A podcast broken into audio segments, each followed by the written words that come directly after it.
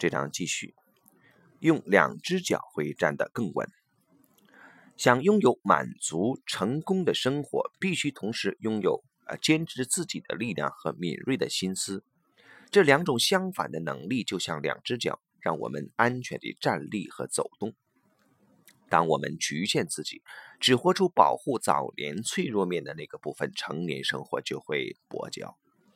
把单脚跳跃当成小孩子的游戏是很好玩，但如果长期这样，会很吃力、很不满足。结果我们会想从另一半啊、人生伴侣、朋友、企业伙伴身上寻找另外一只脚。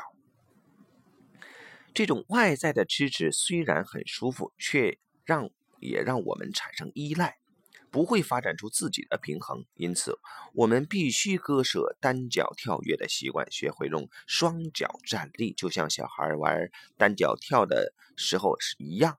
少了这条腿，依然随时供我们拆解。秘诀是要放它出来，让它活起来。而第一步是先洞悉复杂的内心世界以及影响我们的动力啊。内在动力的关系很像执政党与反对党。内在的执政者，性格是由好几个不同的部分自我构成的啊，各有特色与能力，有些强，有些弱，有些大声，有些安静，有些会自成小团体或联盟，就像执政党与反对党一样，甚至还有改革人士的派系。比如说，成功人士常常拥有一个。由拼命三郎和完美主义者构成的执政者，他们的座右铭是“行动给我快一点、高一点、远一点”，以及“见机履机”。当你的执政联盟拥有一个想满足人人需要的助手，那么在他把整个结构改变成能满足大家的需要之前，你是不得安宁的。我们都知道，西西弗斯。就有这样一个任务，神只处罚这个可怜人，要他把石头推到山顶，但石头会再滚下来，所以他的无止境的推，啊，避无可避。执政者和内在批评者，性格中喜爱放松啊，喜欢思索如何享受生命的部分，会被这样的统治者骂他慵懒，把他排除。他被放逐后。若想维护自己的利益，唯一可走的路就是狡猾地暗中破坏执政者的计划。例如，当执政者决定你假日必须完成工作，其他部分就一定会让你匆匆忙忙离家时，不小心地把笔记型计算机或手机忘在家里。但这时候，性格中另外一个部分，你的内在批评者就会出现，说：“又来了。”连这么重要的东西都不记得，大白痴！你认得这个批评者吗？你在舞会上玩的很尽兴，第二天早上照镜子的时候，或假日狂欢完，嗯，量体重的时候，批评你外表的就是他。批评者常和拼命三郎或者完美主义者的指正者一起合作，让他更加强大。虽然执政者有时不得不依情况的需要而放手，但时间通常很短。和下面的例子一样，部门主管 T 先生的内在就有这样的一个统治者，他有管理上的问题，属下对他的领导方式有激烈的反弹。有些人和他工作一段时间后就递出辞呈。为此，他做了一个排列，希望能改善这种情况。而排列显示出是施与受失去平衡。由于 T 先生下意识地担忧太多要求可能会把下属吓跑，所以什么都自己来。此外，他完美主义的个性。认定反正自己来会更快更好，于是不知不觉中，他拒绝让团队的人独立行事，也不认同他们的表现，而这让他内在的行动派和完美主义者啊得到他最想避免的是，员工跑掉了。排列显示出的解决方案是要他放手，从管理推到引导，从亲力亲为推到权力下放。虽然 T 先生同意这个解决方案，他内在的执政者却没有。虽然他说好，内在却出现反驳的声音。你会平白浪费很多时间，我们会来不及的。你比较有经验啊，我们要的是高标准的质量，别冒险。因为 T 先生从没见过内在的指证者，所以他没有发觉这些内在对话的存在，他只感觉到进退维谷，却无法解释为什么。内在指证者强大的程度超过理智所能理解的范围。排练一结束，T 先生就改变了管理方式，属下都大感惊惊奇。不过后来他却渐渐走回老路子，到底哪里出了错？当他性格中其他的部分在练习全新的管理模式，也就是权力下放的时候，那并不是他常用的方法。他内在的指证者先是袖手旁观一阵子，没过多久，拼命三郎或者完美主义者这部分认为下放太冒险了，于是拿回主导权。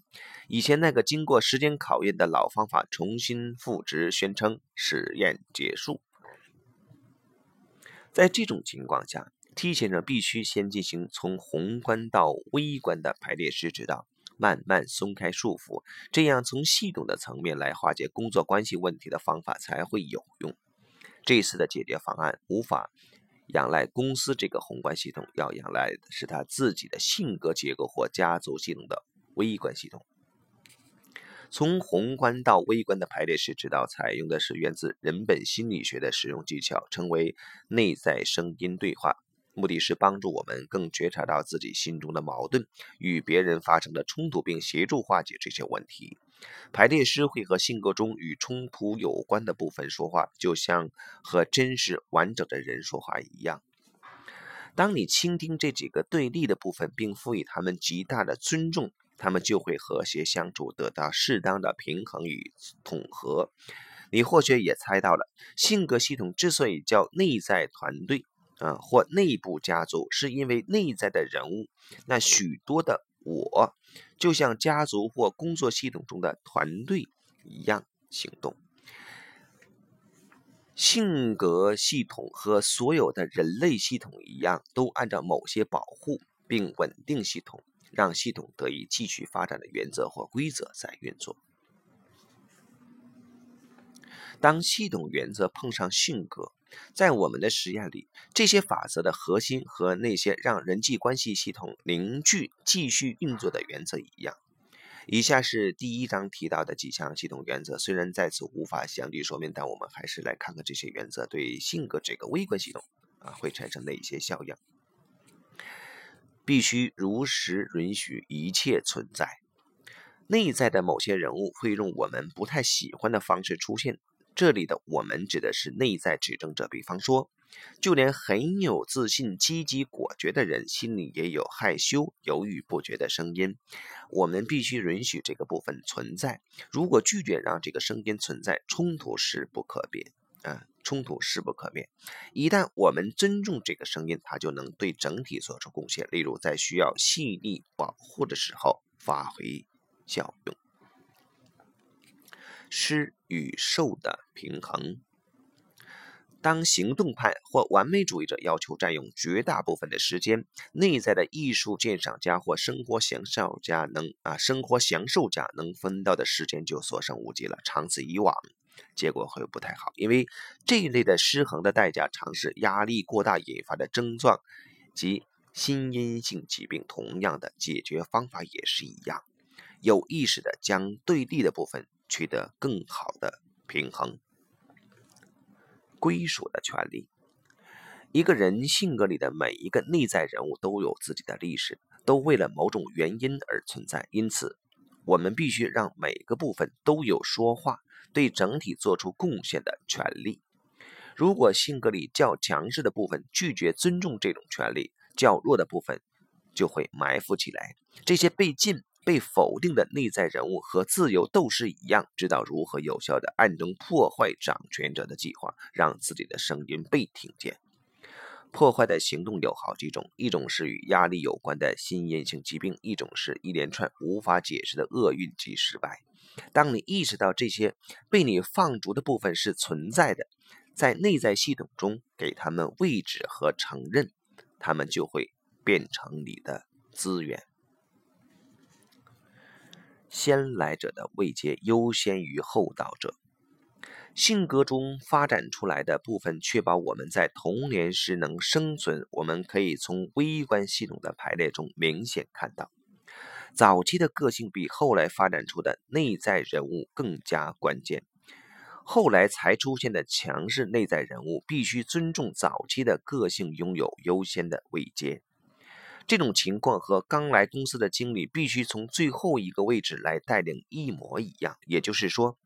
像劳拉这样由取悦者支配的人，若想动用自己的有力量的一面，就必须要有取悦者友善的插手帮忙才会成功。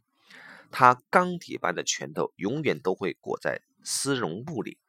如果他想要做剧烈的改变，像罗尔夫一样发展出激进的强势姿态，无意抛杀迄今，一定会失败。他的取悦者会找一个狡猾的方式削弱这个掌权的声音，让大家重新感觉到他的存在。对整体有最重要贡献的部分优先。内在团队里对目前的生存最重要的成员，比负责较低职权的成员拥有更多的权利和影响力。举个例子。有个工程师一直想当音乐家，为此他心中冲突不已，终其一生没有满足感。他心中的艺术家一直反叛，啊，老是对抗理性，从事技术的执政者，认为他的目标很无聊，微不足道。